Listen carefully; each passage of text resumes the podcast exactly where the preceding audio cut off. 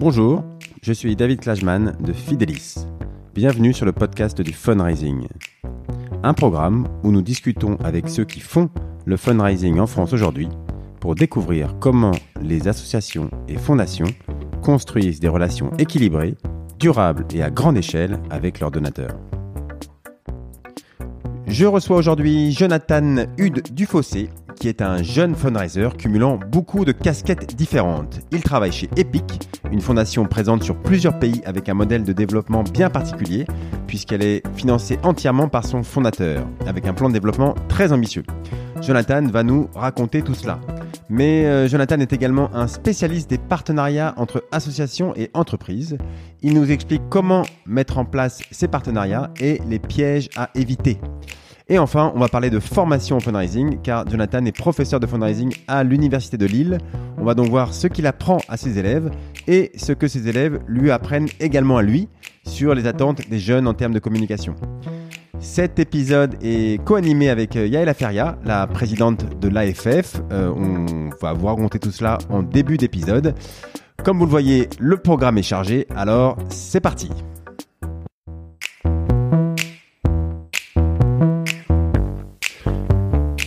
Je reçois aujourd'hui Jonathan Hude Dufossé, ou plutôt nous recevons, puisque j'ai le grand plaisir de co-animer cet épisode avec Yael Aferia, la présidente de l'AFF, l'association des fundraisers. Donc euh, Jonathan, avant de commencer notre discussion, nous allons être très impolis et nous allons commencer par parler juste quelques minutes euh, de nous-mêmes. C'est beaucoup moins intéressant bien sûr, mais c'est juste pour, pour expliquer pourquoi Yael est à mes côtés aujourd'hui. Alors l'AFF, euh, je pense que vous le savez tous, mais peut-être que certains ne connaissent pas encore bien l'AFF. C'est l'association qui fédère les professionnels du fundraising et du mécénat en France aujourd'hui. Sa mission, c'est de promouvoir un environnement et une culture favorable à la générosité. Euh, donc l'AFF aide à organiser euh, la diffusion du savoir autour du fundraising. Elle sensibilise les acteurs publics et, économiques à l'importance du fundraising dans la création de valeur sociale et économique. Elle euh, sensibilise et elle forme les gens aux techniques du fundraising. Elle anime le réseau des professionnels du fundraising. Et une chose importante qui d'ailleurs fera l'objet certainement d'un prochain podcast, c'est que l'AFF a un rôle d'explication de tout ce qui est impacté par le fundraising. on va ce que c'est quelque chose qu'on aime bien répéter, mais c'est le fundraising, c'est bien sûr beaucoup de techniques, beaucoup de savoir-faire, mais c'est aussi un outil extrêmement politique. C'est-à-dire que euh, faire appel à la générosité, cela pose euh, parfois beaucoup de questions éthiques, morales, et, euh, l'AFF est là aussi pour nous aider et nourrir notre réflexion là-dessus, nous aider à progresser et à, faire progresser notre entourage, nos collègues, les dirigeants d'associations, des structures hospitalières, d'enseignement, etc. Gaël, ça va Je n'ai pas dit trop de bêtises non, David, tu es parfait. Euh, tu as seulement dit que c'était les fundraisers français. C'est l'association française des fundraisers, donc on accueille aussi des noms ah. français, hein, on ne demande pas le passeport. Et, euh, et on fédère et on forme. C'est très important de mettre l'accent sur l'activité de formation. Mais en tout cas, tu parles très bien de l'AFF. Merci, David. c'est qu'un début. Euh, bon, et oui, les formations, on va y revenir avec Jonathan. Alors, qu'est-ce que je voulais dire? Oui, bon, juste l'AFF donc est partenaire de ce podcast. C'est-à-dire que nous réfléchissons, par exemple, ensemble aux thèmes qui euh, seraient les plus intéressants pour la communauté des fundraisers. Euh, on fera parfois des épisodes à, plusieurs, comme, euh, comme celui d'aujourd'hui. on va faire un premier essai aujourd'hui pour voir comment ça se passe. Hein. On, on, fait du test and learn, comme mes invités me le disent souvent, et on se l'applique à nous-mêmes. Donc voilà, c'est une première expérience aujourd'hui. Euh, Yael, peut-être que sur ce partenariat entre le, podcast du fundraising et l'AFF, tu veux rajouter un petit mot? Bah, Merci à toi, David, euh, de, mener cela avec autant d'énergie euh, et de brio. Et on est ravis d'être partenaire. Euh, de ce premier podcast hein, du fundraising en, français. Ok, super. Bon, bah, Jonathan, désolé pour euh, cette, euh, ce, hijacking de, la parole. C'était, euh, on voulait juste voilà commencer par cette petite précision. Alors, je vais laisser Yael te présenter parce que vous vous connaissez bien, donc elle le fera bien mieux que moi. En effet, on se connaît très bien puisque Jonathan est administrateur. De l'AFF. Alors, Jonathan, tu es un jeune fundraiser engagé, déjà très investi dans l'univers du fundraising. Tu as déjà occupé euh, plusieurs postes dans plusieurs associations et tu enseignes également, on y reviendra, à l'Université de Lille. Tu as été responsable du fundraising de plusieurs associations et aujourd'hui tu travailles pour EPIC. Tu nous parleras d'EPIC également, qui est un modèle très intéressant et qui est beaucoup observé. Bref, tu ne chômes pas, tu t'engages et euh, on aimerait finalement connaître quand même un peu plus, hein, savoir euh, d'où tu viens, comment tu es arrivé dans le fundraising. Et voilà, toi la parole, Jonathan. merci beaucoup. Euh, merci de m'accueillir du coup euh, sur ce premier euh, podcast croisé. Donc effectivement, je suis Jonathan Hude du Fossé. Jonathan, ça a son importance, ça dit des choses. je ne sais pas si on, en parlera aujourd'hui, mais, ça dit quelque chose, et notamment quand on travaille sur des sujets d'égalité des chances ou d'éducation.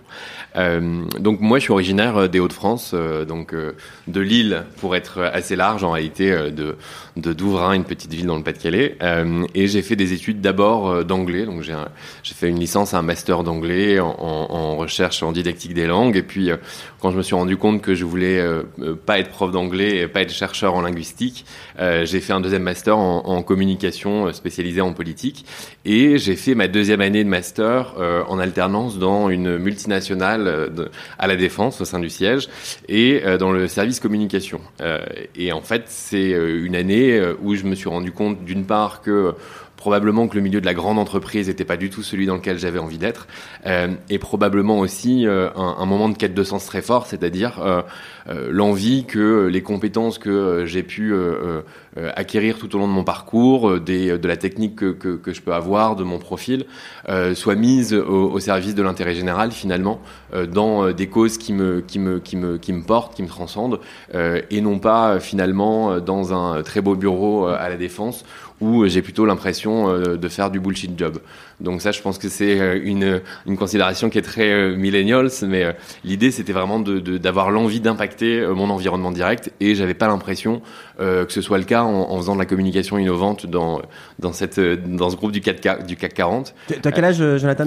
Aujourd'hui, j'ai 32 ans. Très bien. Et, euh, et, et, et, donc du coup, c'est peut-être une, une, une, faille narcissique immense euh, qui s'est ouverte à ce moment-là de me dire qu'il fallait que je sois utile et de ne pas le sentir à ce moment-là. Donc euh, ça s'est fait un peu par hasard, c'est-à-dire à la fin de mon alternance, j'ai pas souhaité rester dans ce groupe.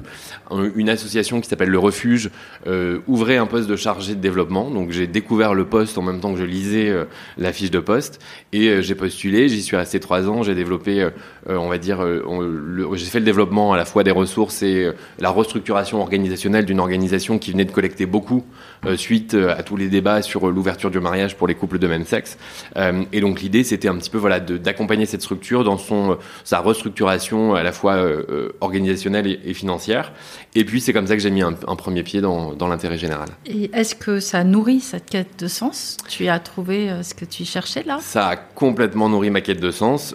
Au-delà de la possibilité évidemment de, de, de euh, projeter la cause sur soi-même ou de, de, se rendre compte de l'importance que ça peut que ça peut avoir.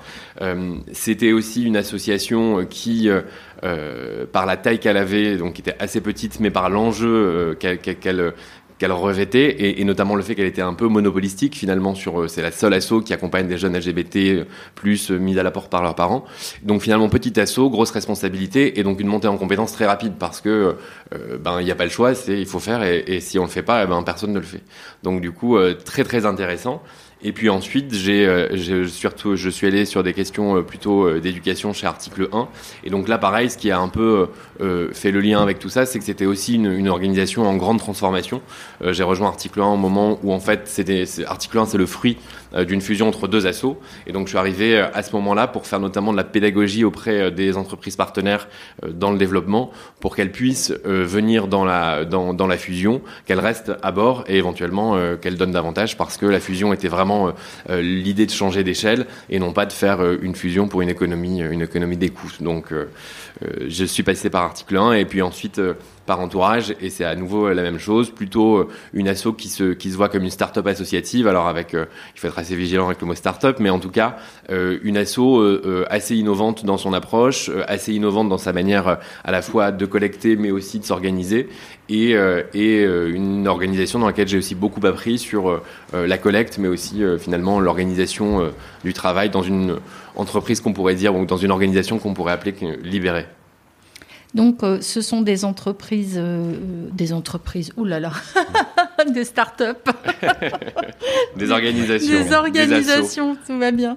Euh, qui ont euh, cet esprit de start-up euh, innovante, etc. Comment tu pourrais qualifier encore ces, ces, structures assez jeunes, finalement, en les distinguant de, de, structures beaucoup plus installées? Tu as fait un bref passage dans une, dans une association qui avait euh, bah, une histoire beaucoup plus longue. Qu'est-ce qui, les distingue? Tu as parlé d'innovation, mais peut-on aller un peu plus loin dans cette distinction? Oui, bien sûr. Alors, il y a, euh, la façon dont l'association se crée, avec euh, en général des fondateurs qui sont qui sont innovants, qui sont entrepreneurs finalement, et donc qui ont vraiment une envie de faire bouger les choses et de s'attaquer au-delà de la cause aussi, voilà, à une manière de le faire qui est assez intéressante. Euh, avec aussi, euh, j'ai l'impression, en tout cas de, de, par là où je suis passé, euh, un partage probablement de la décision, de la gouvernance, un partage de la valeur euh, financière aussi, des choses, des grilles très claires d'un point de vue salarial par exemple, et puis aussi une, partage de la valeur et de la décision, c'est-à-dire à la fois avec les collaborateurs, c'est-à-dire, pour donner un exemple, chez Article 1, au moment de la fusion, on a fait voter les collaborateurs sur le changement de nom. Donc il y avait plusieurs propositions qui étaient données et c'est revenu euh, euh, finalement aux, collaborateurs de, de, le décider. Euh, aussi une capacité à innover, à proposer qui est extrêmement simple. Euh, effectivement, je suis passé par une organisation qui avait plus de 50 ans, où quand on devait faire une proposition, il fallait d'abord rédiger une première note, et puis la note était lue, puis il fallait la re-rédiger, puis la retravailler. Alors que dans les organisations dans lesquelles j'ai travaillé ensuite, et c'est pas forcément une question de taille, parce que finalement, Article 1, il y avait quand même une centaine de collaborateurs, qui étaient à peu près équivalents du coup à, à l'assaut historique par laquelle j'étais passé auparavant et la capacité d'innover était présente. Et il y avait aussi la question un peu euh, qu'on appelle le fail fast, par exemple. C'est la capacité d'innover, de tomber, mais de se relever tout de suite. Parce qu'en fait, on peut pas réussir si on n'est pas tombé avant. Et donc, il faut laisser la capacité aux collaborateurs, aux collègues, d'essayer des choses, d'innover, de leur faire porter cette responsabilité aussi. Parce qu'en fait, c'est pas toujours le directeur du développement qui a les idées ou la directrice du développement. C'est aussi, euh, ben, parfois, euh, le chargé de développement, le chargé de mécénat, etc. Et il faut aussi leur reconnaître ce talent-là. Donc, la capacité d'innover, reconnaître la responsabilité de chacun et puis aussi d'un point de vue organisationnel, quelque chose de beaucoup plus horizontal. Euh, et euh, je dirais aussi euh, une, un environnement et une philosophie qui fait qu'on est complètement inscrit dans le 21e siècle. C'est-à-dire à la fois la question du télétravail avait jamais été posée parce qu'elle était naturellement incluse dans la façon de travailler. la capacité à faire émerger des idées et euh, à parler au président euh, comme on parlerait à son collègue, c'est-à-dire on, tutoie euh, les présidents, on, ils peuvent venir en face de nous pitcher. moi, je me souviens d'un exercice, article 1, où les, les deux coprésidents étaient venus pitcher la fusion et où ils se sont retrouvés en fait avec une horde de collaborateurs qui posaient des questions, qui les remettaient, qui leur poussés dans les retranchements, qui trouvaient que euh, ce qu'ils proposaient n'était pas assez abouti, et, et, une vraie claque pour aussi de se dire waouh, ok, en fait, euh, ils sont impliqués. On, est, au même niveau, on est vraiment au même niveau, et ça c'est extrêmement plaisant. Et puis aussi des organisations où on est assez vigilant sur euh, le bien-être des collaborateurs, mais aussi l'égalité entre les uns et les autres, ou le fait d'être une femme et où les questions de maternité vont pas forcément freiner votre carrière. Je pense c'est extrêmement intéressant et, et, et primordial, où la spécificité des uns et des autres va être prise en considération et où euh, on va aussi être formé sur des questions euh, d'égalité de genre, antidiscrimination, euh, de, de manière complètement naturelle et native. Alors, ce que je trouve très intéressant, c'est que c'est des questions qu'on entend souvent dans le, pour, les startups, pour le monde dans l'entreprise, alors surtout sur la partie euh, voilà. la vitesse de décision, euh, être réactif, le, fait de, de pouvoir s'échouer, etc. voilà, on a l'habitude peut-être plus de l'entendre dans les dans les médias sur des questions de, de, de, start-up ou de nouveaux modèles économiques, mais c'est aussi vrai dans les associations. Mhm. Et c'est vraiment agréable de t'entendre là-dessus. C'est-à-dire que, évidemment, peut-être j'enfonce des portes ouvertes, mais c'est, on, voilà, on est, on est, on est pareil et on a les mêmes questions et on a aussi des organisations qui méritent de, bah, d'évoluer là-dessus et de se repenser et de s'inspirer de, de choses que tu viens de dire là.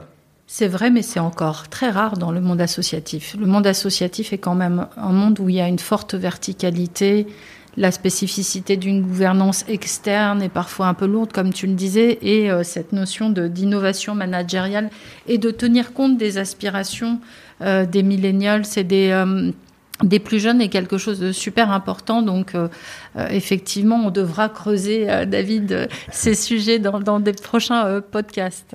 Oui, ouais, mais on voit que c'est possible. Déjà, l'exemple de Jonathan nous montre qu'il y, y, a un chemin pour y arriver. Donc, c'est déjà Très inspirant. Alors, euh, on, on, va parler un petit peu d'Epic, la, la, la, fondation où tu travailles euh, Mhm. depuis quelques mois, euh, qui a un, un profil atypique parmi les, les fondations. Est-ce que tu peux déjà nous raconter brièvement l'histoire de- d'Epic et pourquoi son modèle est, est particulier? Mhm, bien sûr. Alors j'ai effectivement la chance de travailler chez Epic, c'est une vraie fierté. Je suis très très heureux d'avoir de les avoir rejoints il y a quelques mois. Epic, on est une structure philanthropique qui s'est donnée pour mission de permettre à, à tous les enfants, à tous les jeunes, euh, d'accéder euh, aux mêmes opportunités, au même niveau de sécurité et de protection, indépendamment de leur naissance. Donc, euh, indépendamment de leurs origines sociales, culturelles, géographiques. Et euh, la façon dont on le fait, euh, elle est euh, extrêmement révélatrice finalement du fondateur, donc Alexandre Mars, qui euh, initialement est un investisseur, qui a monté plusieurs boîtes, qui est entrepreneur, et qui s'est dit à un moment de sa carrière, ben en fait, maintenant que j'ai pu accumuler de la richesse, il faut que je la redistribue et il faut qu'elle soit utile euh, à l'intérêt général. Euh, et donc il a fonctionné comme il fonctionne habituellement, c'est-à-dire il a fait une espèce d'étude de marché, il a fait un peu le tour du monde pour aller rencontrer des associations, des organisations euh, non gouvernementales, des fondateurs, des philosophes, pour comprendre un petit peu tout ce monde-là qu'il ne connaissait pas. Et donc l'idée c'était de, lui pouvoir vraiment comprendre d'une part leurs enjeux et puis aussi savoir euh, comment faire confiance aux organisations auxquelles on donne. Et une fois qu'il a fait tout ça, il a euh, un peu, euh, je dirais, euh, ramené le meilleur des deux mondes. D'un côté, celui de, l'investissement, de l'autre, celui des organisations et des associations. Et il, est, il, a, il est un peu moteur de ce qu'on appelle aujourd'hui la, venture philanthropy, c'est-à-dire trouver des organisations à un moment de leur développement qui est assez clé pour que le soutien qu'on va leur faire soit fasse vraiment levier et on va identifier, euh, sourcer, euh, auditer euh, des organisations un peu partout à travers le monde qui sont sur les enjeux d'éducation, de santé, de d'employabilité des jeunes et de protection de leurs droits. Et puis une fois qu'on aura passé ces stages, ces différents stages d'audit, donc qui vont recouvrir trois champs principaux que sont à la fois la gouvernance, le leadership, mais aussi les opérations et l'impact eh ben, on va euh, les soutenir euh, et on va les soutenir dans un modèle qui est un peu particulier puisque euh, de facto on va leur donner une dotation qui est pluriannuelle, donc qui est extrêmement euh, reposante finalement pour euh, ces organisations-là. Sur combien de temps on... Donc trois ans pour Trois ans. commencer et c'est renouvelable ensuite euh, à coup de deux ans. Donc première chose, euh, soutien pluriannuel. Mm.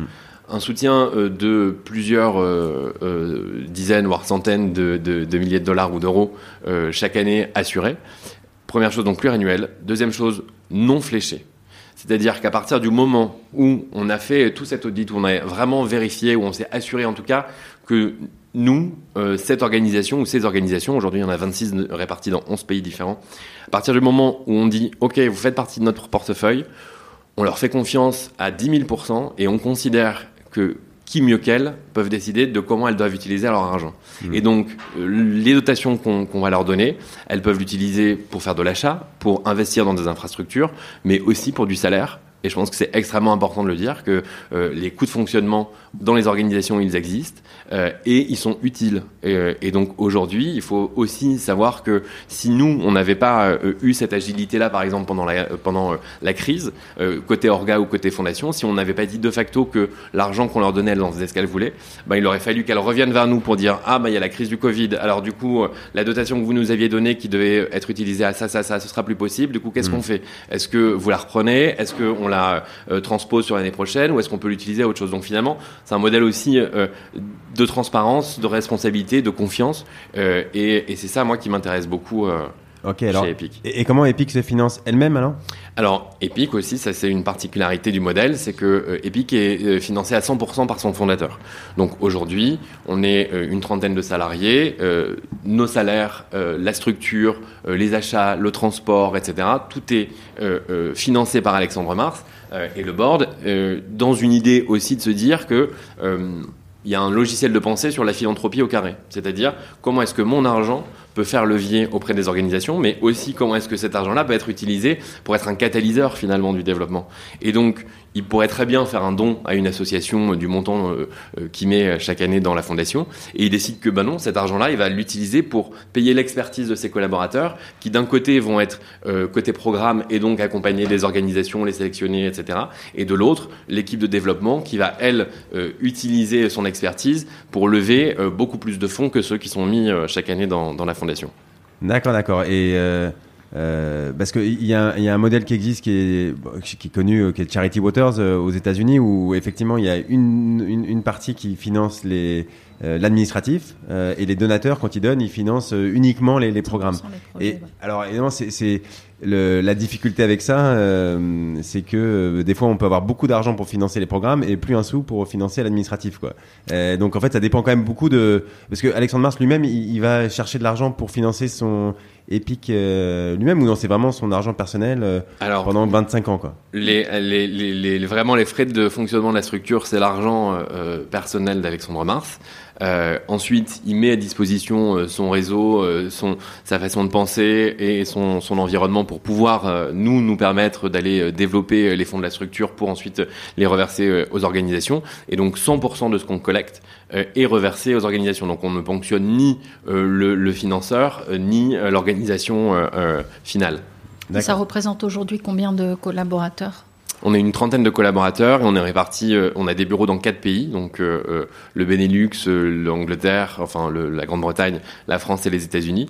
Et les organisations qu'on soutient sont un peu partout à travers le monde, dans, dans 11 pays. Et on s'intéresse du coup à des organisations qui sont sur des enjeux majeurs de jeunesse, qui vont à la fois euh, produire et prodiguer des services euh, directs, mais qui on va aussi porter euh, une attention particulière à celles qui ont envie de répondre à des enjeux plutôt systémiques, à des des façons de résoudre les problèmes et les causes qui sont un peu complexes. Et donc, on va s'intéresser, par exemple, en, Afrique, si on veut qu'un enfant puisse aller à l'école et être nourri à sa faim, eh ben en fait, il faut aussi regarder dans quel environnement il est. Aujourd'hui, en Afrique, une femme sur quatre souffre euh, de problèmes de santé mentale. Si on règle pas ça, on n'aidera pas les jeunes finalement à aller à l'école, à aller mieux, à, être nourris à leur faim. Et donc du coup, on réussit à avoir un, portefeuille d'associations qui à la fois euh, euh, prodigue des services en direct, mais qui a aussi une capacité d'accompagnement holistique ou systémique.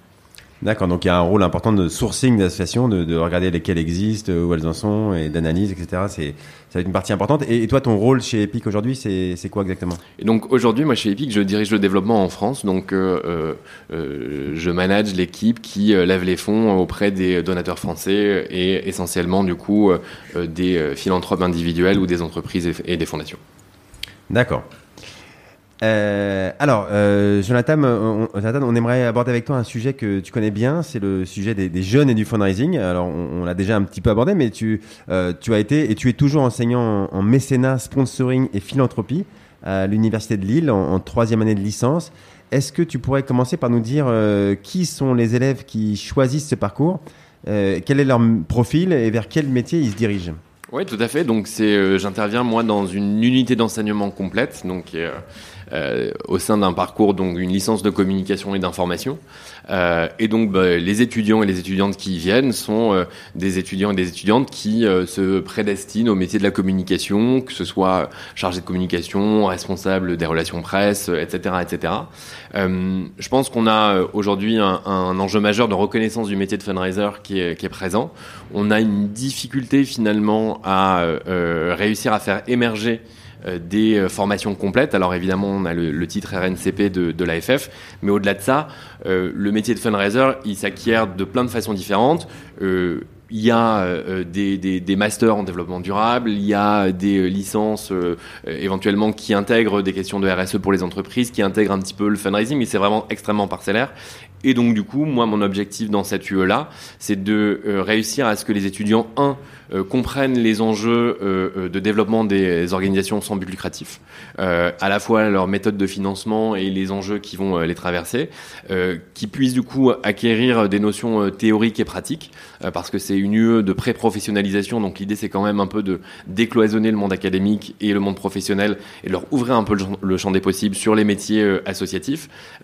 et puis enfin, c'est de les doter d'outils pour pouvoir réaliser ça. Et donc une partie de, de l'évaluation finale, c'est notamment euh, en groupe de euh, euh, préparer une campagne de collecte pour une organisation locale. Donc ils doivent se rapprocher, donc c'est à Lille, donc ils doivent se rapprocher d'une organisation, d'une association qui existe sur place et leur soumettre à la fin une campagne de collecte pour à peu près 100 000, 100 000 euros. Super. Ok, alors est-ce que tu pourrais juste, tu, avais, tu m'avais euh, parlé avant des, exercices pratiques que vous faisiez, je trouvais ça assez mhm. sympa. Est-ce que tu peux nous, juste voilà, dans le cadre de ces cours-là, euh, nous, nous, nous, dire euh, comment tu les fais choisir ou, ou expérimenter des messages de collecte différents et, et, justement, ça nous donne aussi un, nous faire un retour sur ce qu'est les jeunes aujourd'hui, entre le rapport entre qu'est-ce qui est entre l'enjeu et l'émotion du message. Qu'est-ce que, qu'est-ce qui, où est-ce que la balance penche pour les jeunes d'après toi aujourd'hui Oui, bien sûr. Euh, donc moi, le cours que je donne, donc c'est un cours qui dure 20 heures au total, mais qui est, qui est décomposé en, en, cours de 3h30. Donc c'est quand même euh, Enfin, quand on est étudiant et qu'on a un cours de 3h30 le jeudi ou le vendredi après-midi, euh, c'est pas forcément le, truc le plus fun. Donc du coup, moi j'essaie de les décomposer tout le temps en, trois temps. Donc euh, un apport théorique, euh, une étude de cas. et ces dernières années, elles ont été superbes parce qu'il y a eu la levée de fonds pendant le coronavirus. Il y a eu précédemment la levée de fonds extraordinaire, exceptionnelle qui s'est passée pour Notre-Dame de Paris. précédemment encore, il y avait les, les, feux de forêt en, en, Australie. Enfin bref, donc il y a, il y a beaucoup d'exemples en ce moment qui nous permettent de nourrir et de montrer à quel point le, métier euh, de fundraiser est un métier d'intérêt général et, euh, parfaitement ancré dans, dans, dans, dans, son temps. Et donc, du coup, euh, le troisième temps, ensuite, c'est le travail de groupe dont je parlais avant. Et euh, dans un petit peu tout ce que j'amène, j'essaie de leur euh, faire comparer pendant une des séances des campagnes de collecte et notamment des messages vidéo. Et donc on, en regarde une dizaine à peu près, donc deux par euh, organisation. Et donc j'essaie de les varier d'année en année. Et donc ça peut être à la fois des très grosses associations comme AIDS, comme Médecins sans frontières, Médecins du Monde, comme enfin plein d'autres, comme des beaucoup plus petites. Et Ensuite, à la fin, donc je leur explique pas un petit, je leur explique pas le, but complet du cours. On regarde ça, on analyse, et puis à la fin, je leur dis bon bah voilà, dernière partie de l'exercice. Vous êtes tous euh, des philanthropes, vous êtes tous mécènes, vous avez un budget de 1000 euros chacun, et vous allez pouvoir le répartir comme vous le souhaitez euh, auprès des différentes assos que vous avez vues, dont les messages vous ont touché ou pas, etc. Et euh, moi qui étais habitué à entendre tout le temps qu'il fallait parler de l'urgence de la cause, de à quel point elle était importante, comment est-ce que le donateur peut faire levier, comment est-ce que c'est grâce à lui qu'on va résoudre le problème, eh ben, c'est pas tout le temps comme ça aujourd'hui. Moi, que les étudiants que j'ai depuis 4 euh, ans en cours euh, réagissent, ils réagissent beaucoup plus à des vidéos qui sont didactiques, pédagogiques, qui leur font comprendre ce qui se passe, quel est l'enjeu auquel euh, on répond et comment est-ce qu'on le fait. Et en fait, à chaque fois, là, en tout cas depuis 4 ans, les assauts ou les campagnes qui marchent le plus sont celles qui sont le plus pédagogique, le plus didactique. Et, pas, du tout. forcément dans l'émotion comme on. Pas forcément dans l'émotion, ouais. Et, et, ça, c'est du coup un enseignement intéressant parce que ça dit des choses probablement sur la façon, sur le comportement euh, donateur de demain, euh, sur la façon dont les millennials aujourd'hui euh, intègrent tout ça. Et, et, et malgré tout, c'est aussi intéressant parce que Évidemment qu'ils ont une capacité à donner qui est moindre comparativement à leurs aînés, ce qui est logique. Ils sont en début, ils sont pas forcément en début de carrière, ils sont même pas en carrière du tout. Mais et c'est quand même des jeunes qui s'engagent, euh, qui donnent de leur temps, qui vont euh, créer des collectes, par exemple sur Facebook, qui vont créer euh, des collectes quand ils vont aller faire des courses solidaires, etc. Donc ils ont cette envie d'aider. et donc c'est intéressant de savoir comment est-ce qu'on peut déclencher chez eux, au-delà de la volonté du don, et eh ben comment le choisir, qui choisir et pourquoi.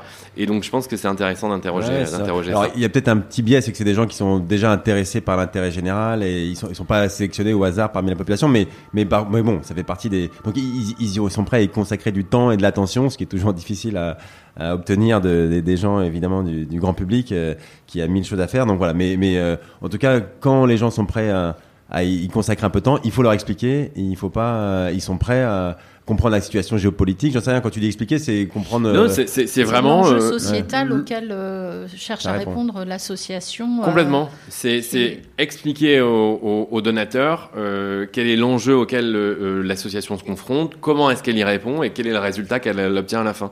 Et donc, c'est parfois des vidéos qui sont un petit peu plus longues que les, spots de 30 secondes, donc qui peuvent durer une minute, une minute 30, une minute 45, mais on sait aujourd'hui que la façon que les jeunes ont de consommer la vidéo sur Internet est très différente finalement des spots publics publicitaires de télé. On sait aussi qu'ils s'informent beaucoup plus aujourd'hui par leur téléphone portable que par la télévision. Donc ça, c'est aussi un canal qui est intéressant à, investiguer. Euh, et donc finalement, euh, euh, la question peut peut-être que la question du don est aujourd'hui de manière naturelle un peu plus stratégique que nos grands-parents qui eux étaient très dans l'émotion, très dans l'urgence, etc. Et on a aujourd'hui des, des, des, jeunes qui, en plus, au-delà, euh, je pense, de, de soutenir euh, euh, une orga, vont plutôt soutenir une cause. Et donc être- vont être beaucoup plus vigilants aux valeurs qui sont défendues, comment elles sont portées, comment est-ce que euh, euh, est-ce qu'il y a eu des scandales auparavant ou pas, la façon dont la gouvernance est établie, est-ce qu'il y a une diversité au sein du board et de l'organisation? Enfin, je pense que c'est vraiment des questions qui les traversent. Et parce que ils sont les donateurs de demain et ils sont aussi les collaborateurs de demain, euh, c'est des enjeux qui sont majeurs pour les orgas aujourd'hui et, et auxquels il faut peut-être s'intéresser. À ce sujet, euh, tu as fait naître des vocations? Tu as vu des gens qui sont allés euh, travailler dans des, euh, dans des organisations d'intérêt général? Alors je sais pas si j'ai fait naître des vocations, mais en tout cas ce que je dis tout le temps aux étudiants et aux étudiantes, c'est que si jamais ils souhaitent faire un stage dans l'intérêt général, il faut absolument pas hésiter à me contacter. Et chaque année j'en ai deux trois qui me contactent pour savoir un petit peu, soit les mettre en contact, soit avoir un avis sur sur sur une orga, soit aussi parce que euh, ils mettent en place des, des des levées de fonds pour des organisations dans le cadre de la poursuite de leurs études et qui veulent un petit retour sur euh, leur dossier de financement ou de partenariat. Alors restons sur ce sujet des, des jeunes fundraisers, puisque avec ta casquette d'administrateur de l'AFF, à l'occasion des 30 ans de l'AFF, on a, on a pensé ensemble et Mhm. avec, et avec d'autres, avec le CA, à lancer un, un programme pour euh, les jeunes fundraisers. On l'appelle Young Fundraisers, c'est mieux en anglais. Est-ce que tu peux nous en dire un peu plus, toi qui t'impliques beaucoup euh, sur ce programme euh, avec une partie de l'équipe? Quels sont les principaux objectifs euh, de ce programme? Bien sûr. le- alors le programme Young Fundraisers, il a euh, pour objectif principal, je pense, de euh, sourcer, faire émerger et accompagner euh, des jeunes talents du fundraising. Aujourd'hui, je le disais euh, euh, il y a quelques minutes, euh, se former dans le fundraising, c'est assez complexe finalement. Donc, euh, je disais, il y a évidemment le titre RNCP de la FF, mais au-delà de ça, euh, il y a plein de formations aujourd'hui. Euh, Enfin, je pense que si euh, on regarde aujourd'hui tous les directrices du développement ou tous les directeurs du développement ou les chargés de mécénat, etc., je pense que les parcours sont extrêmement variés. On a pu faire une école de commerce, une école de communication, l'université. Euh, et donc il n'y a pas, euh, et c'est ce qui fait aussi la richesse finalement de, de ce monde-là, c'est que euh, on a fait Sciences Po, on a fait plein de choses différentes, et donc du coup, par nature, c'est un métier qui euh, se fait avec évidemment de la stratégie, de l'instinct, mais aussi un peu une compréhension générale du monde. Donc comment est-ce qu'on fait aujourd'hui, maintenant qu'on a ce postulat-là, pour que les jeunes qui arrivent sur le marché de l'emploi euh, puissent euh, évoluer, euh, puissent euh, se faire reconnaître des, des- des compétences, des connaissances, puissent réseauter aussi. Et moi, je me souviens que les premières fois où je venais à la FF, il y a quelques années, j'étais encore plus jeune, j'avais euh, 24, 23 ans, eh ben, c'est pas toujours facile à la fin d'une conférence ou d'un d'un séminaire, euh, quand on a le moment festif, alors quand on avait la chance de pouvoir en avoir en, en chair et en os avec un verre à la main, mais c'est pas toujours facile du coup de parler aux gens. Et donc du coup, ce qui se passe pour beaucoup, en tout cas moi c'était mon cas, c'est qu'à la fin, ben je prenais mes affaires et puis je me dépêchais de partir. T'arrives pas, t'arrivais pas à parler aux gens Je n'arrivais pas à parler aux gens. Donc j'ai fait un travail sur moi depuis, comme vous avez pu le remarquer. Mais c'est pas facile parce que on, on- on croise des gens qui ont déjà une Ils se connaissent. voilà, qui et- se connaissent Ouais, déjà, qui ont euh, entre soi 40, 45, 50 ans, qui ont déjà une belle Vieux, carrière. euh, très vieux, très, très des, vieux. des, des, des mammouths. non, mais je, je veux dire, ça, ça peut avoir un côté un peu inhibiteur. Et donc, du coup, comment est-ce qu'on fait pour que les jeunes viennent à la FF, pour qu'ils y restent, pour qu'ils y soient bien? Et puis euh, aussi, ben, comment est-ce qu'on fait pour euh, faire émerger tous ces talents et développer ces compétences? Donc, le, le programme euh, Young Fundraisers, il a vraiment ce- ces trois objectifs-là. Un, c'est de dire euh, comment est-ce qu'on accompagne les jeunes fundraisers dans le développement de leur carrière euh, vers et dans l'emploi, première chose. Deuxième chose, comment est-ce qu'on fait pour qu'ils puissent développer et renforcer leurs connaissances sur le métier, sur les techniques et sur l'écosystème en général? Et troisième chose, euh, comment est-ce qu'on peut faire pour fédérer et animer une communauté interne à la FF qui partage les mêmes enjeux et les mêmes intérêts? Parce que ben, quand on est jeune chargé de mécénat ou de développement, on n'a pas forcément le même langage et la même vision des choses qu'un directeur du développement euh, qui arrive en, en fin de carrière et qui, lui, a une richesse incroyable euh, par son expertise et son expérience, mais qui va pas forcément partager les mêmes centres d'intérêt, les mêmes enjeux euh, qu'un jeune qui arrive sur le marché de l'emploi. Et donc, du coup, l'idée, c'est d'avoir ces trois piliers-là qui sont vraiment complémentaires, et avec notamment un programme phare, enfin vraiment une dimension phare de ce programme-là, c'est du mentorat intergénérationnel. Évidemment, moi, je suis passé par article 1, qui est une, une qui est un ponte de la question du, du mentorat en France. Je sais à quel point ça peut être extrêmement euh, euh, riche des deux côtés, c'est-à-dire tant pour le, le, le, le mentoré, le mentee, Alors, que comment pour ça le se passe juste euh, Eh ben, c'est un accompagnement qui va se passer sur plusieurs mois. Hmm. Donc là, on est en phase pilote, donc on va avoir un accompagnement de six mois à partir du mois de mai, sur toute la fin de l'année euh, 2021. Et l'objectif, c'est que le mentor et son mentoré, donc que la personne qui est très expérimentée et la personne qui arrive sur le marché de l'emploi, que ce soit euh, par le biais d'une reconversion ou que ce soit quelqu'un qui sorte vraiment de, formation initiale, euh, eh ben, puisse se rencontrer régulièrement parler des enjeux euh, de développement, parler des enjeux euh, de fundraising, mais aussi accompagner le jeune finalement à identifier euh, probablement quelles sont ses compétences, comment est-ce qu'on peut pitcher finalement son projet, comment est-ce qu'on pitch sa carrière. Sans travailler ensemble, d'accord. Il travaille pas pour la même association. Il y a le, le pas forcément vieux entre guillemets et, travail et, et opérationnel, etc. Et il rencontre régulièrement quelqu'un qui n'a pas embauché euh, voilà, quelqu'un qui l'accompagne, voilà. Mais à, qui va euh, donner un peu de son temps, et à qui va, avec qui va euh, transmettre des choses, partager un peu de son expertise. Quand on, quand on, alors ça c'est un truc assez intéressant quand on, quand on est fundraiser, mais l'économie de la connaissance. Et, et, je pense que ça c'est quelque chose qui est extrêmement intéressant pour un fundraiser parce que la connaissance, c'est la seule chose euh, que quand on la partage, elle se multiplie. Si on partage euh, un bien matériel, il se divise. Vous partagez une maison euh, dans le cadre d'un leg ou peu importe, ça se divise. Si vous partagez un billet de 10 euros, chacun en aura 5 si vous êtes équitable, ou ce sera un peu différent. Et eh ben quand vous partagez vos connaissances, vous les multipliez. Donc c'est quand même un compte pour un fundraiser. Donc l'idée, c'est vraiment d'aller là-dedans et de se dire, il y a un, un vrai intérêt euh, pour le binôme que de se rencontrer, de partager. Ça va aider euh, le jeune à euh, se positionner, éventuellement à faire du réseau aussi. Peut-être que le mentor ouvrira son réseau, peut-être qu'il pourra le recommander. Et puis à mieux comprendre aussi la façon dont on parle de notre métier. C'est pas tout le temps facile. On n'utilise pas toujours les mêmes mots. On n'utilise pas les, mêmes, la même sémantique en fonction des organisations. Et donc finalement, quand moi je vais me présenter à un recruteur ou quand je vais venir à la FF à un séminaire et qu'à la fin je vais, je vais essayer de parler un peu avec les gens autour de moi, ben je vais essayer de pas avoir l'air d'un idiot tout de suite. Et donc si en plus j'ai quelques, quelques tips clés, auparavant, quelques clés de compréhension sur comment le monde fonctionne dans, le, dans, le, fundraising, quels sont les orgas, euh, qui sont les personnes, les agences, etc. Et eh ben c'est euh, c'est tout bénef. On va en profiter pour faire un appel à Mentor. euh, voilà.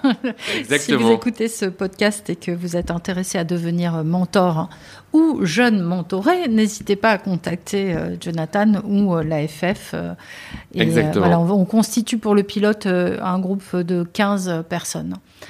10 jeunes et 5 personnes en reconversion. Exactement.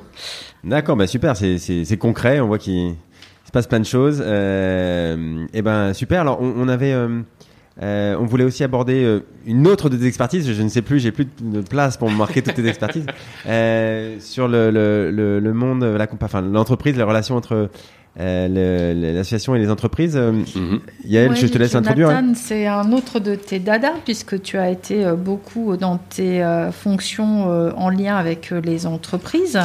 Euh, au travers d'actions de, mécénat et de partenariat euh, que tu as pu monter de manière assez, euh, assez créative parfois. toujours. Est-ce que tu pourrais expliquer un peu ce qu'il faut avoir en tête quand on est une association et qu'on s'adresse aux entreprises aujourd'hui? Mm-hmm. Euh, alors effectivement, moi je viens d'organisations qui, euh, par nature, avaient intégré dans leur euh, modèle socio-économique les partenariats entreprises et le mécénat. Donc moi j'ai toujours appris de façon empirique des modèles dans lesquels on avait à la fois des fonds publics, des fonds privés. Dans les fonds privés, on avait à la fois des personnes physiques, petits donateurs, grands donateurs, des personnes morales, fondations, entreprises, fondations d'entreprise, etc., fonds de dotation. et puis et puis du public avec des collectivités territoriales, des ministères, des services déconcentrés, euh, euh, l'Europe, etc. Et euh, j'ai vraiment essayé au maximum, moi, de travailler la dimension entreprise pour plein de raisons. À titre personnel, je pense qu'aujourd'hui, et c'est aussi un mouvement qu'on voit, c'est que l'entreprise, elle subit de plein fouet des pressions qui viennent de toutes parts et qui leur donnent quelque part d'être plus solidaire, d'être plus inclusive, d'être plus ancrée dans euh, sa réalité. Et donc, c'est des pressions qui peuvent venir à la fois en interne avec euh, les collaborateurs, avec euh, le board parfois, mais aussi par les consommateurs, les clients. Et donc, on est beaucoup plus vigilant aujourd'hui à non seulement comment sont produites les choses, mais enfin à la façon dont sont produites les choses et comment est-ce que l'entreprise va agir sur son environnement. Donc moi, quand, quand je parle avec des associations ou aux étudiants, les conseils que je leur donne sur la dimension entreprise, la première chose, c'est que quand on met en place un partenariat entreprise, il faut tout le temps partir du besoin réel de l'association. C'est la, base de la base, mais aujourd'hui, il faut bien avoir conscience que le travail d'une association, c'est de répondre à sa mission sociale dont elle s'est dotée. Ça n'est pas de devenir un programme d'engagement de collaborateurs ou un programme de team building à moindre coût pour une entreprise qui souhaiterait engager ses collaborateurs, ce qui est très bien ce qui est fondamental. Mais il faut bien comprendre, et, je le dis tout le temps aux chefs d'entreprise, aux, entrepreneurs, c'est qu'il faut avoir une posture humble de se dire, bien sûr que euh, je vais donner de l'argent et donc j'attends un certain nombre de contreparties. Néanmoins, euh, il faut euh, ne pas oublier que l'association, sa mission première, c'est la mission sociale qu'elle s'est dotée. D'accord. Donc, en, d'autres termes, si j'ai bien compris, c'est voilà, on, ne demande pas à l'association de venir animer euh, tous les mois un séminaire en interne dans l'entreprise euh, parce qu'elle n'a pas le temps. Euh, donc quand on accepte de, de, nouer ce partenariat qu'on est une entreprise, on peut demander, enfin attendre des contreparties. Tu, tu vas nous en mhm. citer quelques-unes peut-être, mais mais voilà, il faut d'ailleurs avoir en tête que c'est la mission sociale de l'association qui est qui prime et il faut pas la détourner de, de, de ça. Mais quel type de contrepartie on peut quand même attendre euh, quand on est en entreprise Alors, vous, allez avoir des contreparties immatérielles hein, qui sont symboliques, à la fois sur de la communication, et, donc en fait, ça, répond à plein d'enjeux. Enfin, moi, ce que j'ai tout le temps euh, aux, étudiantes ou à mes, collègues, c'est que euh, il n'y a que pour l'entreprise de l'intérêt à faire un partenariat entreprise, à faire du mécénat.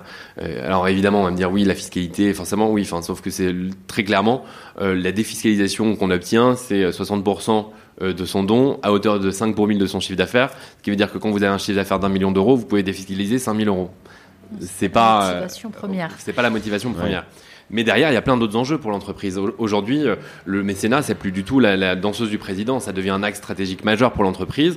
Et en ça, du coup, elle va essayer d'avoir des contreparties qui vont correspondre à ces enjeux stratégiques. Ah, par exemple, sur la communication, qu'est-ce qu'on peut euh, quelle est la limite pour toi? Qu'est-ce que voilà, est-ce qu'elles peuvent euh, communiquer sur le nom de mon association euh, quand elles veulent ou comment je contrôle ça Qu'est-ce que je peux lui laisser faire? Ben, alors, je, je, vais dire qu'en termes de contrepartie, il n'y a pas de limite. Il n'y a pas de limite. C'est vrai et c'est faux. on peut tout penser, tout imaginer.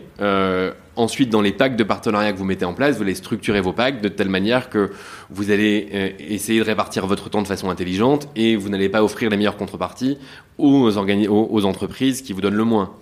Euh, en revanche, vous allez pouvoir réfléchir à, la fois sur, par exemple, des tweets. Est-ce qu'on on réfléchit, on séquence ça? Est-ce qu'on dit, ben tiens, on fait un tweet de bienvenue? Est-ce qu'on intègre dans la newsletter euh, un petit mot? Est-ce qu'on va faire de la gradation? C'est-à-dire, ben, par exemple, pour euh, tous les partenariats pardon, pour tous les partenariats, il y aura euh, une apparition sur les sites, mais en fonction peut-être du montant ou du niveau de partenariat, eh ben, il y aura juste le logo, ou peut-être une interview euh, du, euh, du, patron ou de la patronne, ou peut-être une vidéo des collaborateurs qui s'engagent auprès de l'association. Enfin, tout peut se réfléchir.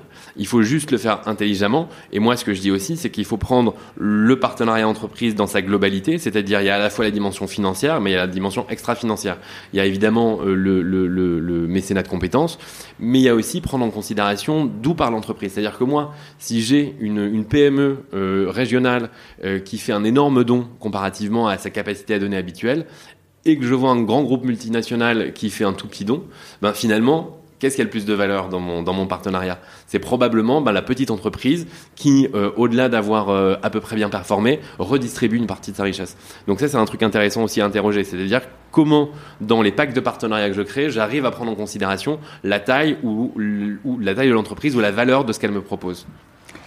C'est important de, parler de contrepartie, mais euh, c'est aussi important de parler de, co-construction et de logique euh, vraiment de, partenariat, euh, parce que j'ai le sentiment que souvent les structures mettent beaucoup de, temps et d'énergie sur la question des contreparties et peut-être pas assez sur ce sens, ce partage des valeurs. en fait, il ne faut pas rentrer dans la logique d'une relation avec une entreprise en se disant ce qu'elle cherche, c'est des contreparties. Mmh. Elle cherche souvent euh, eh bien, de pouvoir avoir un impact, transformer les choses, euh, créer des relations dans la durée et de plus en plus.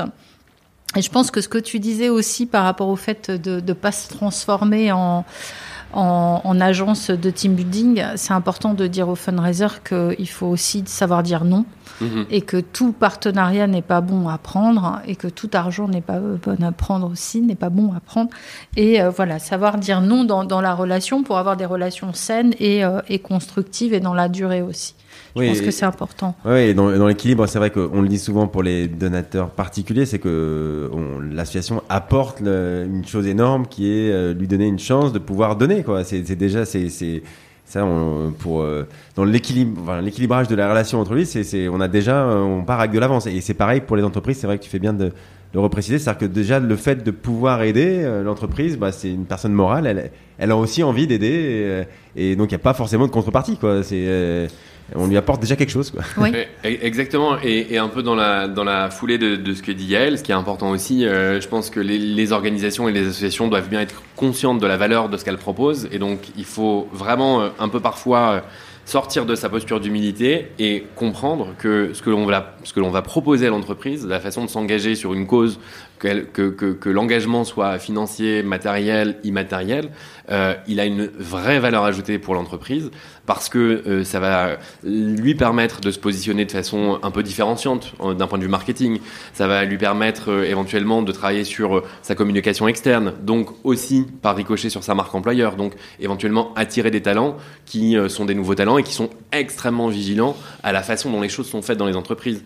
Ça va fédérer en interne, donc ça veut dire que ça va aussi créer de la rétention de talents. Ça va permettre aux collaborateurs de s'unir autour d'une cause qui va parfois aussi être vécue de façon transverse et donc finalement, euh, ça va permettre aussi parfois de résoudre euh, des problématiques internes entre des services parce qu'ils vont euh, s'unir autour d'une cause et non plus autour de leurs problématiques de ben tiens, t'as pas envoyé ta note de frais à la date qu'il fallait, donc tu seras pas remboursé ce mois-ci, tu le feras le mois prochain. Enfin, c'est un peu bête, mais moi je l'ai vu beaucoup dans des entreprises, des moments où les collaborateurs du coup s'unissent autour de ça. Fait vraiment adhérer les collaborateurs à des valeurs de l'entreprise qui sont assez fortes.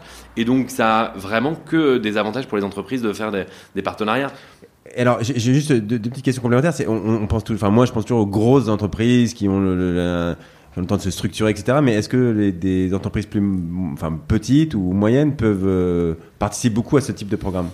Me, complètement, enfin très très sincèrement, euh, moi je pense euh, que là en, en 9 ans d'expérience j'ai dû faire des partenariats, alors pas forcément directement mais j'ai vu des partenariats avec au moins 3 ou 400 entreprises un peu partout en France de toute taille, euh, des auto-entrepreneurs, euh, des multinationales, euh, des groupes du CAC 40, des, des PME régionales, etc. Et il n'y a vraiment pas de limite. et ensuite, c'est juste effectivement savoir cadrer les choses quand on a une organisation, quand on a une asso, pour pas que votre métier devienne de la prestation de services pour les entreprises. Néanmoins, c'est important quand même que les collaborateurs des entreprises partenaires puissent euh, euh, s'engager pour deux raisons. D'une part, parce que euh, il faut faire adhérer dans, ces politiques de mécénat les collaborateurs parce que ça a une vraie valeur ajoutée en interne, mais aussi parce que la création de valeur, elle vient des collaborateurs. Si l'entreprise, elle peut vous reverser une partie de ses bénéfices, c'est parce qu'elle a des collaborateurs qui ont travaillé toute l'année pour pouvoir euh, engendrer ces bénéfices. Et donc, ben, c'est aussi grâce à eux si euh, le partenariat se met en place. Donc, il faut vraiment aussi avoir eu, enfin, les entreprises l'ont de toute façon, mais c'est aussi une compréhension à avoir quand on est fundraiser, c'est que il y a une dimension très forte aujourd'hui dans la, RSE qui est le bien-être du collaborateur au travail. Ça passe par plein de dimensions différentes, mais ça passe notamment aussi par la capacité des collaborateurs à s'engager sur des causes d'intérêt général. Et c'est pas toujours facile à faire parce que l'entreprise initialement, euh, elle défend des intérêts privés, c'est ses propres intérêts. Et donc réussir à ce qu'elle fasse un pas de côté, qu'elle s'ouvre et qu'elle dise, ben moi en tant que euh, privé, qui est des intérêts privés euh, essentiellement économiques, et eh ben tiens, je vais m'ouvrir et donc on va être à la jonction entre l'intérêt général et l'intérêt privé et c'est extrêmement intéressant à travailler. Est-ce que tu pourrais donner un exemple très très concret de ce que d'un type de partenariat que tu as mis en place euh, mhm. récemment et comment c'est passé très, au quotidien? Comment ça s'est euh, comment tu as pris contact euh, Comment tu as, mis ça ensuite Comment tu as rencontré le collaborateur, etc. Enfin, Ouais, bien sûr. Ben, par exemple, quand quand on était, enfin quand, quand on était, quand j'étais chez, Entourage. Entourage, du coup, c'est une, une, association qui cherche à recréer du lien entre personnes avec et sans abri le même quartier. Et donc, quand, quand j'y suis arrivé, je me suis dit, ben tiens, quelle entreprise, finalement, pourrait avoir envie de créer du lien social? Ce qui est une question extrêmement complexe parce que là pour le coup il n'y a pas de retour sur investissement. Euh, la création de lien social la création d'humain euh, c'est très peu enfin c'est difficilement tangible. Et donc du coup, ben, quand on réfléchit aux entreprises ou, alors, aux collaborateurs des entreprises qui ont des interactions avec des, avec des personnes SDF, ben, vous pensez aux entreprises du BTP parce que vous avez des, parfois des personnes euh, sans domicile qui vont squatter des chantiers parce que ben, c'est un abri assez sécurisant. Et puis vous avez aussi tous les métiers d'agence, les banques, les assurances qui ont des agences un peu partout en France qui, ces dernières années, ont multiplié les mobiliers anti-SDF, plutôt que la formation de leurs collaborateurs pour apprendre à interagir avec euh, des personnes sans domicile qui seraient euh, devant, euh, devant, devant chez elles. Et ben du coup, on s'est rapproché notamment de groupes bancaires en leur disant, bah voilà, vous avez des milliers d'agences partout en France. comment est-ce que vous pouvez faire pour que vos agences soient vraiment ancrées dans leur territoire et prennent en considération du coup les personnes sans abri et donc, du coup, on avait un, partenariat avec un groupe bancaire qui a commencé une réflexion assez 360 sur cette approche-là, en réfléchissant à un comment est-ce que, en, tant que banque, je peux être plus vertueuse et finalement euh, réussir à inclure euh, dans euh, mes produits euh, enfin dans les produits bancaires que je crée, euh, les euh, populations fragiles. Là, vous les aidez à réfléchir à ça? Et donc, il y a eu une réflexion qui, était, qui a, qui, a, qui, a, commencé. La deuxième chose, c'était de se dire, ben, comment est-ce que je rends les agences bancaires plus inclusives? Et parfois, ça passe aussi par la disposition qu'elles ont en interne. Et troisièmement, comment est-ce que je forme mes collaborateurs à accueillir du coup les, les, les personnes en situation de fragilité économique? Et donc, Entourage, effectivement, a accompagné ce groupe bancaire dans cette réflexion-là, et de manière assez intéressante, puisque chez Entourage, et ça, ça fait partie aussi peut-être des spécificités c'est que Entourage s'est construit autour d'un comité de la rue, c'est-à-dire de personnes qui ont vécu euh, ou qui vivent à la rue et qui sont en fait les têtes pensantes de l'association. Et donc inclure ce qu'on appelle les bénéficiaires euh, ou en tout cas les personnes qui pourraient euh, bénéficier d'un service de l'association dans la réflexion et dans la décision, c'est aussi un modèle extrêmement intéressant des, organisations aujourd'hui. Oui, c'est clair. alors non, juste sur, sur l'implication et du coup c'était quoi la contrepartie enfin la, la, banque dans ce cas-là? Déjà je, retiens que évidemment mais il faut le redire que on, on, il faut on va pas avoir n'importe quelle entreprise on va pas avoir toutes les entreprises on réfléchit à celles qui ont eu un lien avec la cause et puis ça paraît euh, un peu enfoncer une porte ouverte mais mais euh, c'est ça que vous avez commencé à faire. Et ensuite donc euh, euh du coup comment ça s'est passé? Elles ont fait un don euh, à l'association en même temps que vous les accompagnez dans toutes ces réflexions et en, du coup elles ont en interne fait des choses, euh, changer le mobilier, former des personnes, etc. Ça. Exactement. Donc euh, l'idée c'est de co-construire le partenariat avec l'entreprise, de partir à la fois de ses enjeux et de notre expertise et de voir comment en fait les deux peuvent se marier et se croiser et à partir de là et à partir de nous ce qu'on sait faire aussi. Donc il faut pas tout le temps réinventer la roue et donc il faut partir de ce qu'on sait faire et de ce qu'on maîtrise. Euh, ben, comment est-ce que notre expertise peut servir euh, les enjeux d'un grand groupe bancaire euh, de, niveau national Et, c'est important aussi pour les fundraisers et, et, les personnes qui travaillent dans le développement des assos de réfléchir tout le temps au positionnement que nous on a par rapport euh, au secteur privé et de se dire, ben, en fait, évidemment, on peut prospecter à tout va et, et passer euh, des heures et des heures dans des rendez-vous qui seront infructueux. Euh, mais il y a des façons de réfléchir au bon partenariat, entre guillemets. Eh ben, évidemment, on peut le réfléchir en fonction du niveau du chiffre d'affaires de l'entreprise, mais on peut aussi le réfléchir d'un point de vue territoire, rayonnement et impact. on peut aussi le réfléchir en termes de business, c'est-à-dire aujourd'hui les entreprises qui essaient d'aligner au maximum leur, leur core business, c'est-à-dire leur, leur métier avec leur stratégie de mécénat, ben, il faut aller les chercher. Et, donc du coup, ben, par exemple, euh, euh, quand on est euh, une asso d'égalité des chances, et ben, aller chercher des groupes qui recrutent, ça peut, ça peut aider parce qu'ils vont avoir accès à un vivier de talents, etc., etc. Et puis, il y a aussi un truc qui est un peu compliqué parfois, et moi je l'ai vécu avec le refuge, c'est que quand vous êtes sur des questions de valeurs qui sont sociétales, et donc là les questions LGBT+, ben, quel type d'entreprise vous allez chercher? C'est très compliqué. Et donc finalement, vous allez chercher des entreprises qui ne travaillent pas là-dessus, parce que les, les, entreprises communautaires, euh, les bars, les boîtes, etc. Bon, elles n'ont pas une stratégie de mécénat très très très mature. En revanche, vous avez plein de groupes aujourd'hui qui, d'un point de vue marketing, veulent défendre des valeurs d'inclusion, de diversité. Et ben du coup, vous allez essayer d'aller chercher euh, celles qui, dans leur euh, approche RSE, ont notamment euh, ces, ces dimensions-là. Donc, en tant que fundraiser, c'est important aussi de s'interroger sur quelle est la valeur ajoutée qu'on va apporter à l'entreprise, et donc à partir de là, ben, quelle est celle que je vais cibler, et donc de travailler sur une segmentation qui peut prendre les différents. Euh, finalement, c'est aussi travailler sur la notion d'expertise, indépendamment des projets que tu portes. C'est tes projets et ton positionnement t'ont amené en, en, tant qu'association à accumuler une expertise que tu valorises euh, mhm. aussi. Alors, oui, ça, ça pareil, je, je rebondis là-dessus parce que je pense qu'on n'a des fois pas conscience de, de, de l'ensemble des expertises dans les associations. Mais en fait, euh, à faire notre boulot au quotidien, on a accumulé une, somme d'expertises qui sont très intéressantes pour les entreprises. Alors après, il faut pas tomber, comme tu dis, Jonathan, dans d'en faire du conseil à la fin pour une entreprise et puis euh, se dévier de sa cause. Mais, mais en fait, euh, vous savez faire des, choses incroyables des entreprises qui, intéressent beaucoup dans les associations, qui intéressent beaucoup les entreprises. Bien sûr. Et, et, alors après, euh, je vais, je vais peut-être un tout petit peu nuancer ce que j'ai dit auparavant. On peut faire du conseil et de la formation pour les entreprises, mais il faut bien prendre en considération ça dans son modèle économique. C'est-à-dire, ça peut être une partie du modèle économique, ça peut être que celui-là, mais quand on s'est doté d'une mission sociale initialement qui n'était pas celle-là, il faut bien euh, regarder où sont nos ressources en termes de richesse humaine euh, et comment est-ce qu'on peut les allouer pour que le développement financier serve cette mission sociale et, et, pas que la mission sociale, enfin la mission sociale doit servir aussi le développement financier, mais en tout cas le développement financier doit pas être l'unique moteur de l'association. Donc bien se positionner. Euh, et puis et puis ensuite, eh ben on, a des, modèles associatifs. Euh, moi, je l'ai vécu où on a du profit et du non-profit, où vous avez une section euh, commerciale qui va faire du conseil et de la formation.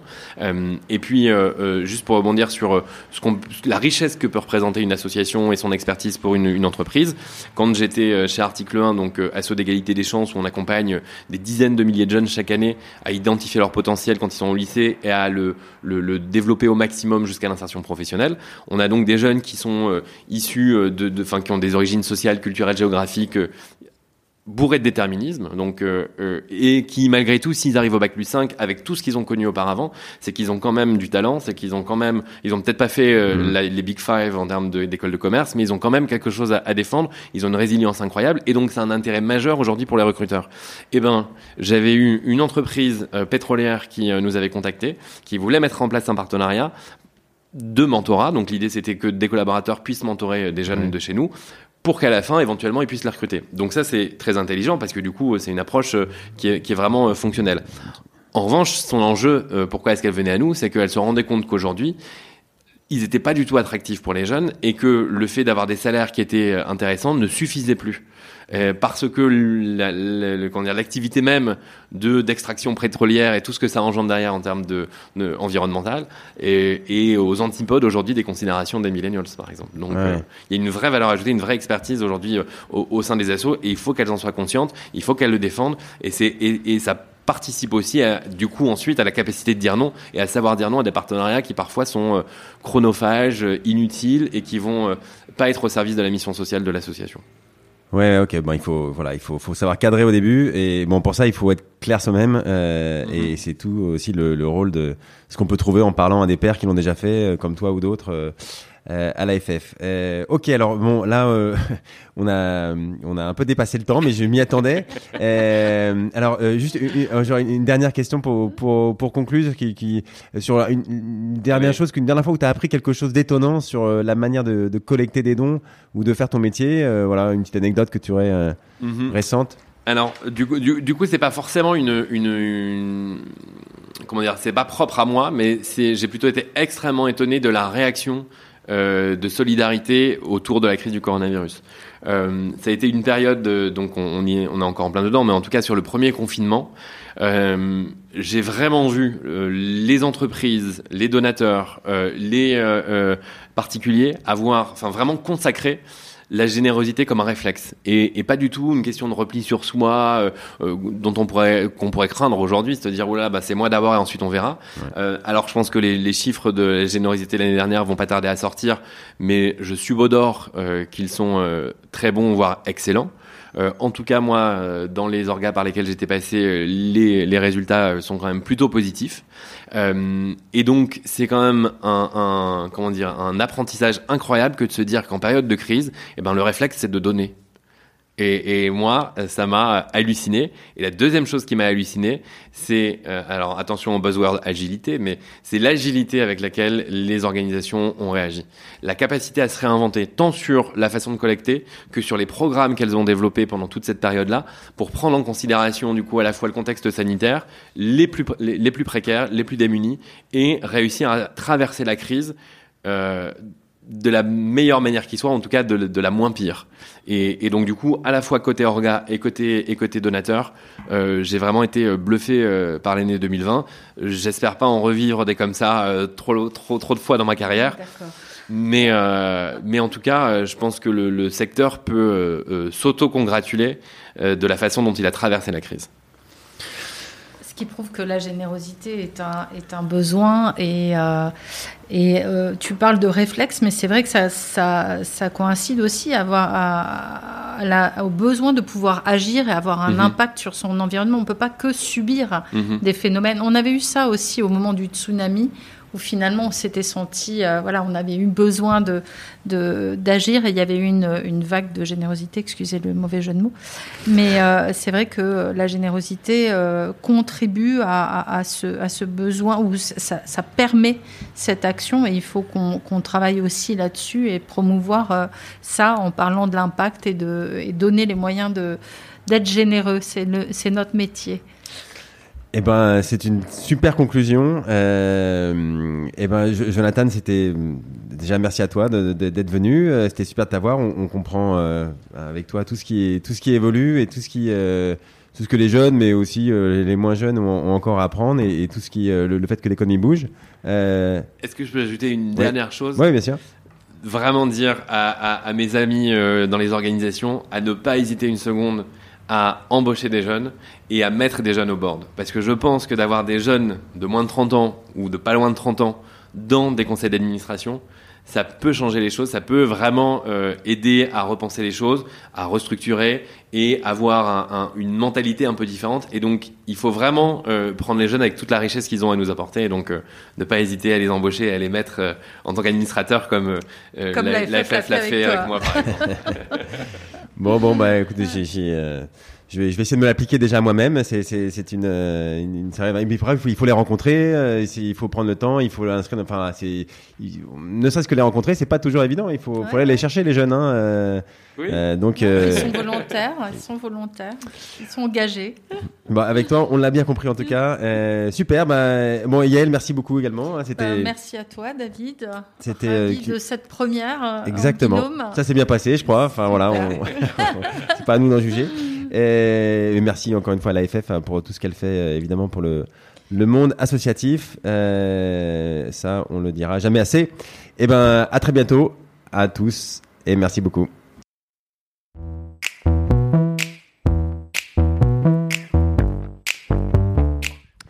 Bravo, vous avez écouté cet épisode du podcast du fundraising jusqu'au bout.